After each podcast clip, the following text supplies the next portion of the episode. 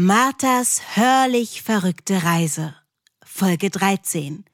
Das Herzklopfen. Von Milou und Flint. Wie schief das gehen kann, zeigt sich im nächsten Moment, als Martha ein erneutes Glöckchen klingeln hört und es plötzlich laut knallt. Martha fühlt sich ein wenig benommen. Zum einen von der neuen Sicht auf die Dinge, die der Impatinator in ihr auslöst. Zum anderen von der plötzlich seltsam aussehenden Umgebung um sie herum. Martha traut ihren Augen nicht. All die Dinge um sie herum wirken bedrohlich groß. Die Scheune wirkt so riesig wie ein Flugzeughangar. Stühle und Möbel um sie herum ragen so hoch zum Scheunendach wie die drei warmen Brüder in Linden zum Himmel. Martha spürt nur ihren nervösen Atem und den laut pochenden Herzschlag, ehe Nils sie mit einem Aufschrei in die neue Realität zurückholt. Shit! Wie konnte das denn passieren?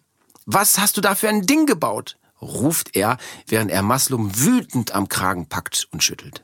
Wir sind so klein wie Kellerasseln. Und dieses großartige Gefühl von eben ist auch verschwunden. Mach das wieder rückgängig. Hörst du? Maslum nach Luftring blafft zurück. Ja, sorry, Mann.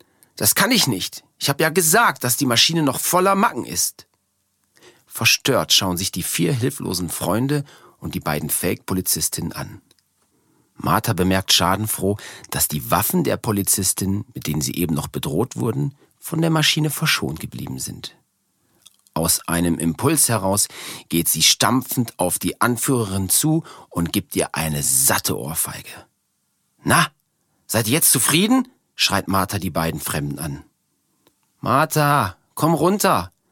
Das Schlimmste an der Sache ist ja wohl, dass ich mir jetzt keine anstecken kann, Witzel Ayers, während er vergeblich in der Innentasche seiner Jeansjacke nach der Zigarettenpackung sucht.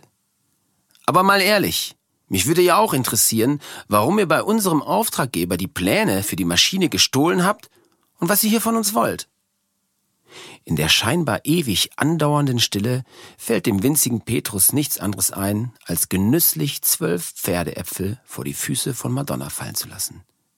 Ist doch scheißegal, ruft Nils, ehe die beiden antworten können. Die Hauptsache ist doch, dass wir wieder normal groß werden und alles so wird wie vorher. Wenn ihr die Pläne doch gestohlen habt, brauchen wir sie ja nur aus eurem Auto zu holen. Vielleicht sehen wir dann auf dem Plan, wo wir einen Fehler gemacht haben. Und wie sollen wir bitte in das Auto reinkommen, du Schlaumeier? Hast du uns schon mal angeschaut? Das Auto ist zufälligerweise noch in Originalgröße. Euer schlauer Auftraggeber kann euch doch bestimmt weiterhelfen. Ruft den doch an, schnoddert eine der beiden Frauen zurück. Maslum sucht in seiner krümmeligen Jackentasche nach seinem Smartphone.